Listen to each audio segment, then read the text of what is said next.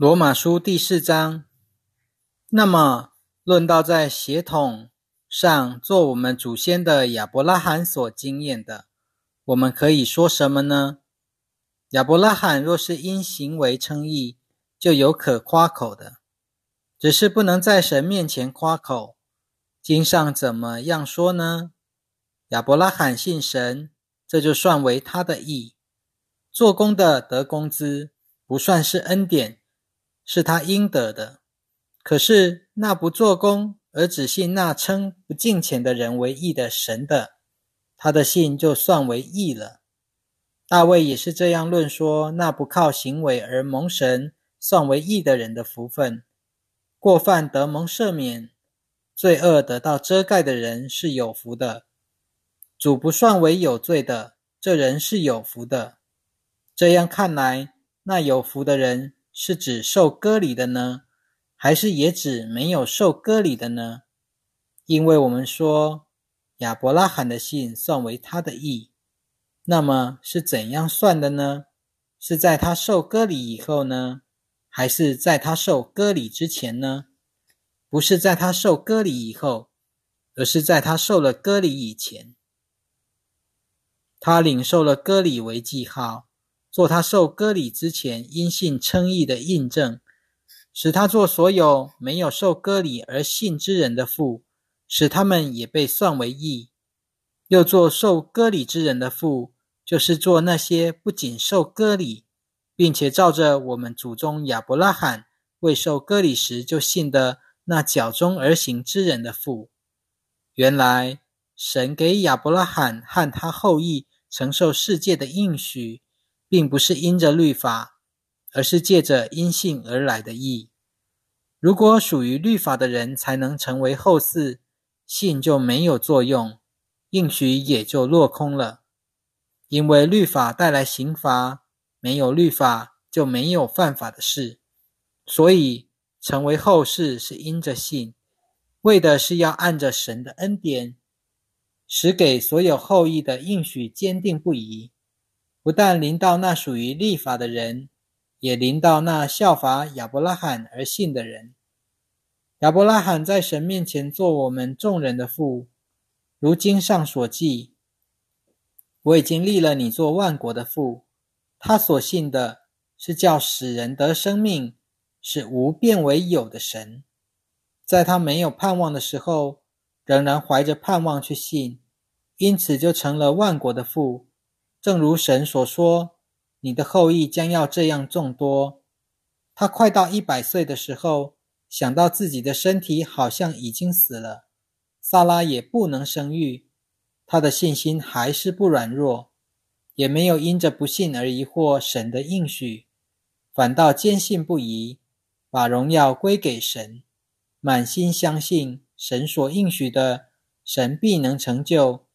因此。这就算为他的义，算为他的义这一句话，不是单为他写的，也是为我们这将来得算为义的人写的，就是为我们这信神使我们的主耶稣从死人中复活的人写的。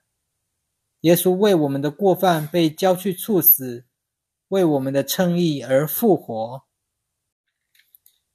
罗马书第五章，所以。我们既然因信称义，就借着我们的主耶稣基督与神和好。我们也凭着信，借着他可以进入现在所占的这恩典中，并且以盼望得享神的荣耀为荣。不但这样，我们更以患难为荣，知道患难产生忍耐，忍耐产生毅力，毅力产生盼望，盼望是不会令人蒙羞的。因为神借着所赐给我们的圣灵，把他的爱浇灌在我们的心里。当我们还软弱的时候，基督就照所定的日期为不敬虔的人死了。为一人死是少有的，为好人死或有敢做的。唯有基督在我们还做罪人的时候为我们死，神对我们的爱就在此显明了。所以。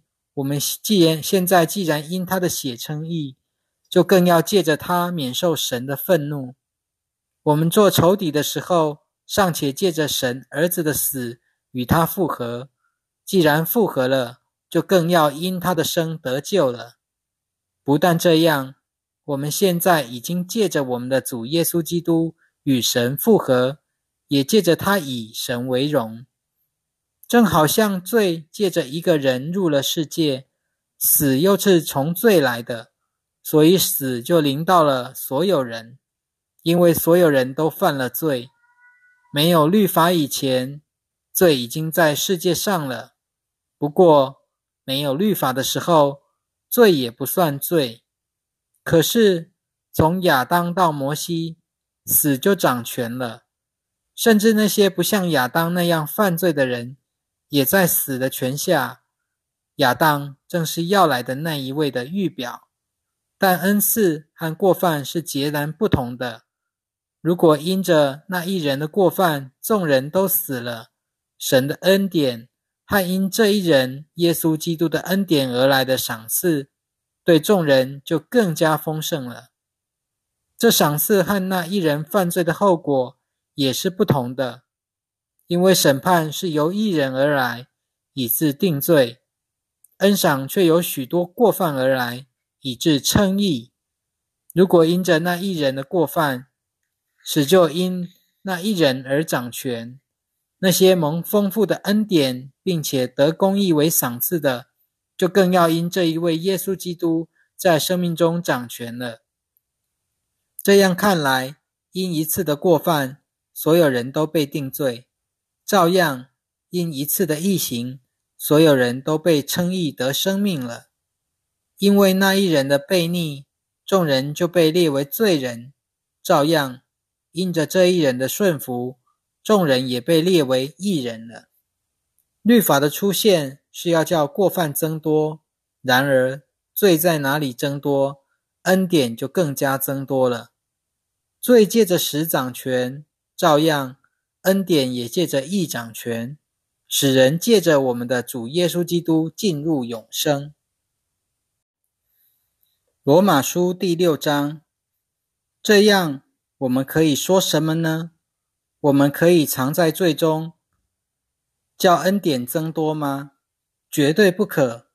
我们像罪死了的人，怎么可以仍然活在罪中呢？难道你们不晓得，我们这受喜归入基督耶稣的人，是受洗归入他的死吗？所以，我们借着洗礼归入死，与他同葬。为的是要我们过新生命的生活，像基督借着父的荣耀从死人中复活一样。